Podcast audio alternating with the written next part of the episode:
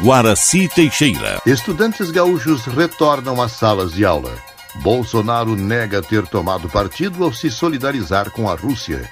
Ucrânia nega que Rússia tenha matado cinco invasores na fronteira.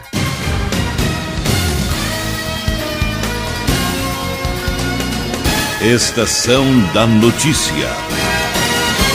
A polícia identificou 40 moradores do estado que integram o grupo extremista na internet. Há pelo menos 10 mil pessoas ligadas a movimentos neonazistas no Brasil. São Paulo e Santa Catarina concentraram a maior parte, mas o Rio Grande do Sul é, historicamente, considerado um dos maiores focos. Aulas na rede estadual retornam de maneira presencial. Repórter Marcelo Vaz. Iniciam hoje em todo o Rio Grande do Sul as aulas da rede pública estadual já em formato 100% presencial e sem revezamentos. Para a retomada das atividades, todas as orientações sanitárias de prevenção à Covid-19 para pais, professores e alunos destinadas à comunidade escolar estão disponíveis no site coronavírus.rs.gov.br/ensino a secretária da Educação, Raquel Teixeira, destaca que todos os cuidados serão tomados para que as aulas retornem em sua normalidade. Depois de dois anos com escolas ou totalmente fechadas ou em revezamento, as escolas finalmente receberão todos os alunos sem rodízio. Os protocolos sanitários serão seguidos cuidadosamente: máscaras, lavagem das mãos, álcool em gel, ventilação, distanciamento. Escola é lugar controlado e os pais podem se sentir seguros. Raquel Teixeira alerta, no entanto, para os cuidados a serem tomados por pais e responsáveis por alunos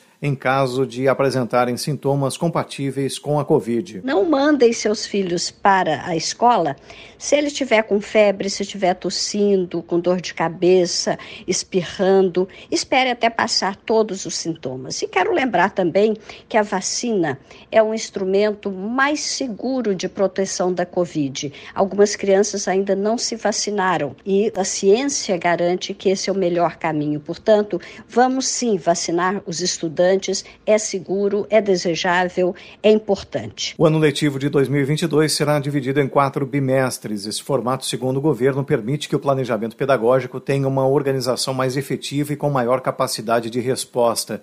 O recesso escolar ocorre de 25 a 31 de julho. O início do segundo semestre está marcado para 1 de agosto e o ano letivo termina em 16 de dezembro. A modalidade de ensino remoto fica restrita apenas aos alunos que tiverem determinação médica. Agência Rádio Web, de Porto Alegre, Marcelo Vaz.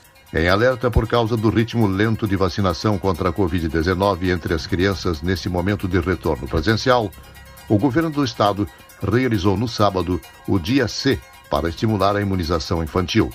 Também anda devagar o avanço nas aplicações de reforço. Apenas 30% da população do Rio Grande do Sul tomou a dose de reforço. A estiagem prolongada começa a afetar mananciais dos rios Gravataí, Sinos e Guaíba.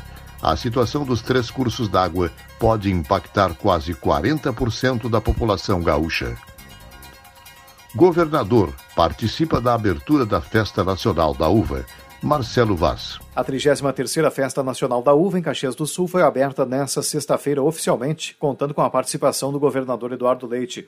O Rio Grande do Sul é o maior produtor da fruta no país, responsável por cerca de 50% da safra nacional, o que faz com que os gaúchos sejam a fonte de 90% da produção brasileira de vinhos e suco de uva.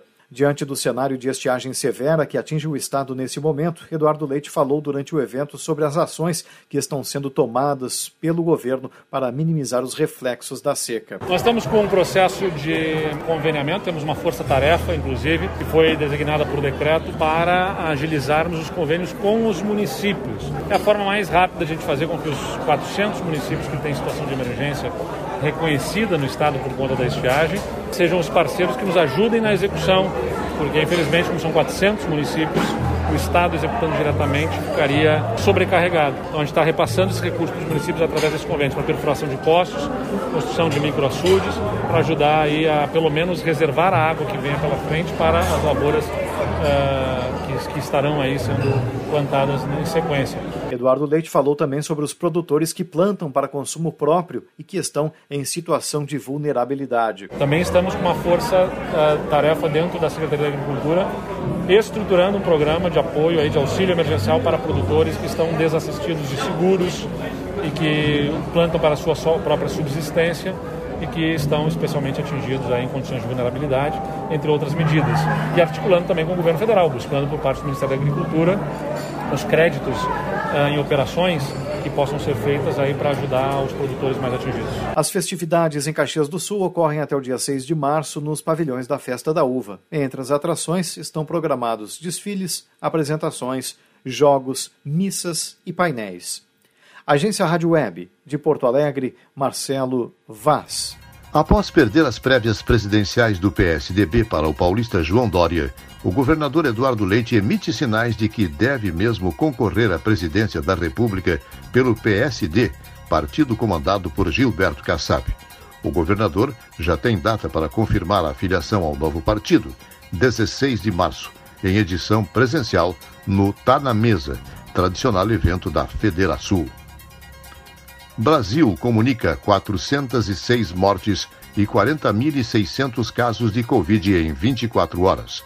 Repórter Bruno Moreira. O Brasil comunicou mais 406 mortes relacionadas à Covid e 40.600 novos casos da doença neste domingo, de acordo com o Conselho Nacional de Secretários de Saúde. A média móvel de óbitos aparece agora em 846 e o total de vítimas da pandemia no país é de 644.200 286. Já a média de casos está em ritmo de queda e começa a semana em 104 mil no saldo dos últimos sete dias. O total de infecções desde o começo da pandemia passa de 28 milhões e 200 mil. O levantamento não traz dados do Mato Grosso, Tocantins e Distrito Federal, que não realizam a atualização aos domingos. Agência Rádio Web. Produção e reportagem, Bruno Moreira. Bolsonaro nega ter tomado partido ao se solidarizar com a Rússia.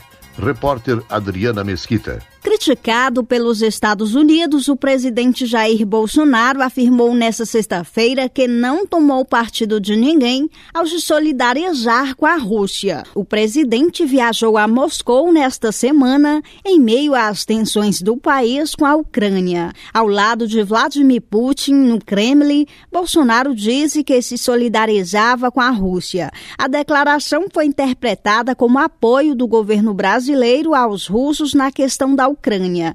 Para os Estados Unidos, a viagem aconteceu em pior momento e parece que o Brasil está do outro lado. Durante transmissão ao vivo em rede social, Bolsonaro negou que tomou partido e reafirmou que a viagem teve caráter de negócios. Apesar da Rússia afirmar que começou a retirar tropas da fronteira com a Ucrânia, Joe Biden insiste em dizer que Putin vai partir para o ataque à capital Kiev Kiev nos próximos dias. Já a Rússia nega ter a intenção de invadir a região. Agência Rádio Web de Brasília, Adriana Mesquita.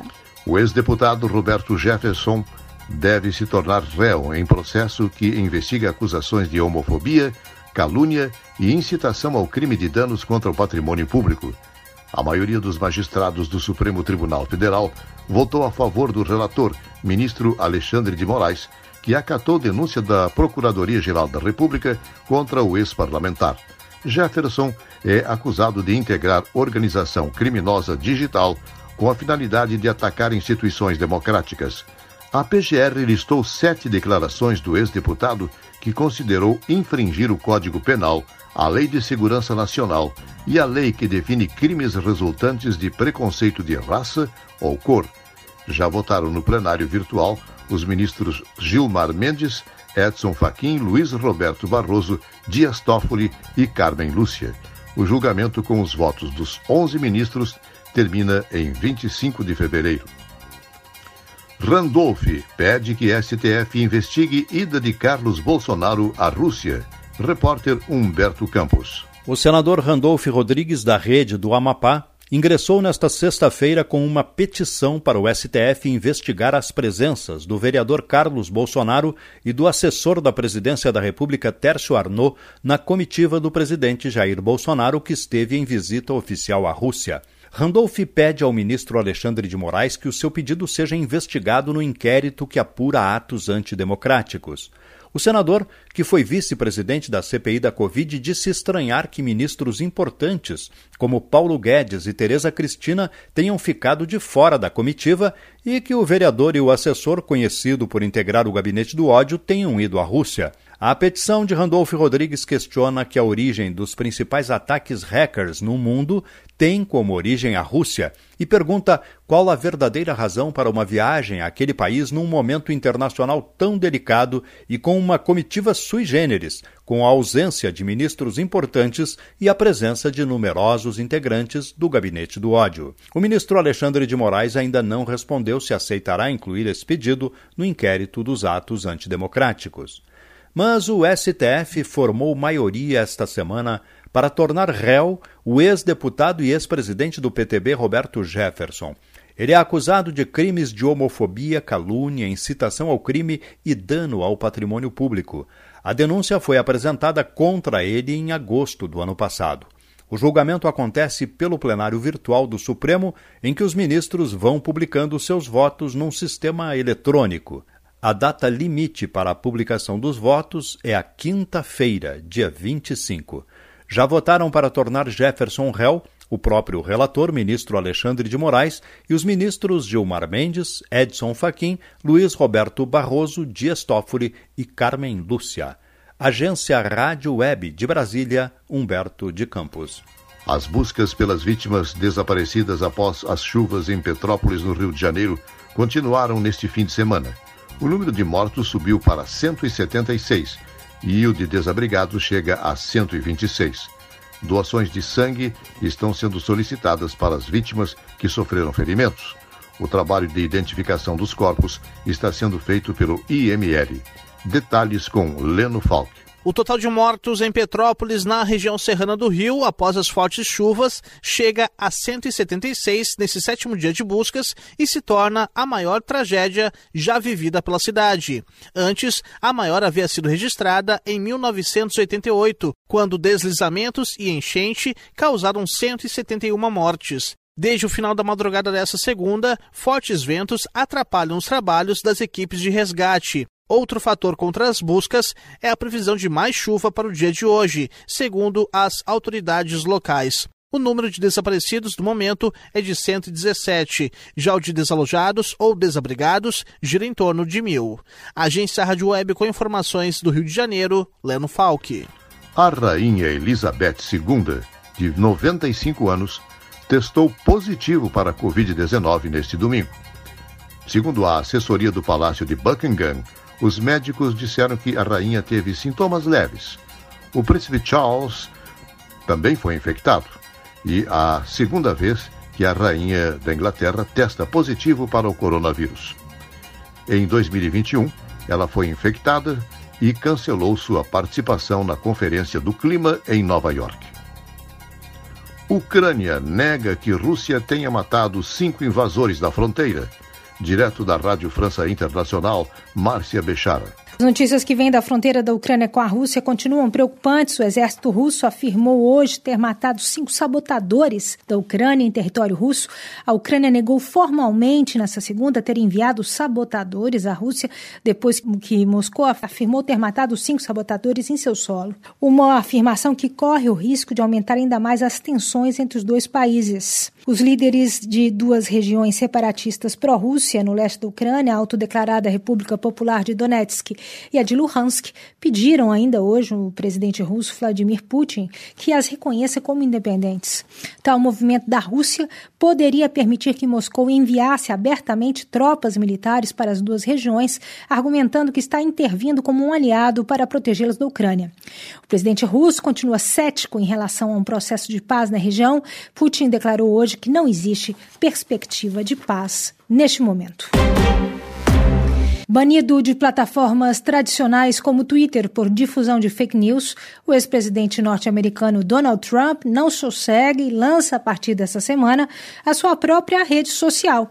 A nova rede social de Trump, chamada de Truth Social, começou seu lançamento online gradual na noite de domingo e deve estar totalmente operacional até o final de março, mais de um ano após a exclusão do ex-presidente norte-americano das grandes plataformas.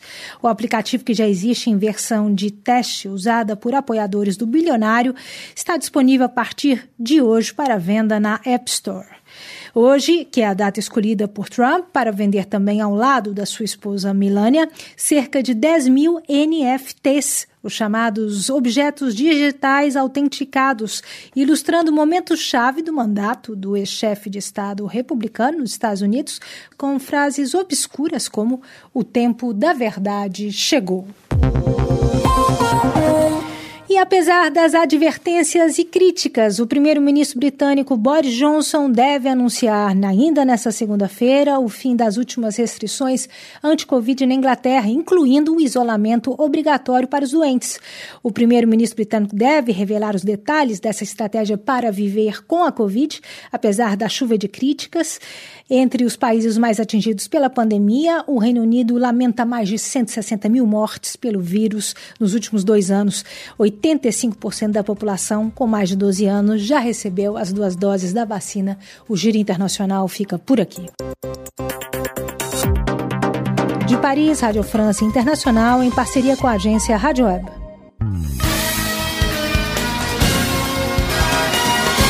Estação da Notícia um serviço jornalístico da Rádio Estação Web. Noticiário geral da agência Rádio Web. Redação de notícias, Janaína Sabrito e Rogério Barbosa. Nova edição, amanhã, às 18h45. Fique agora com Estação da Música. Boa noite.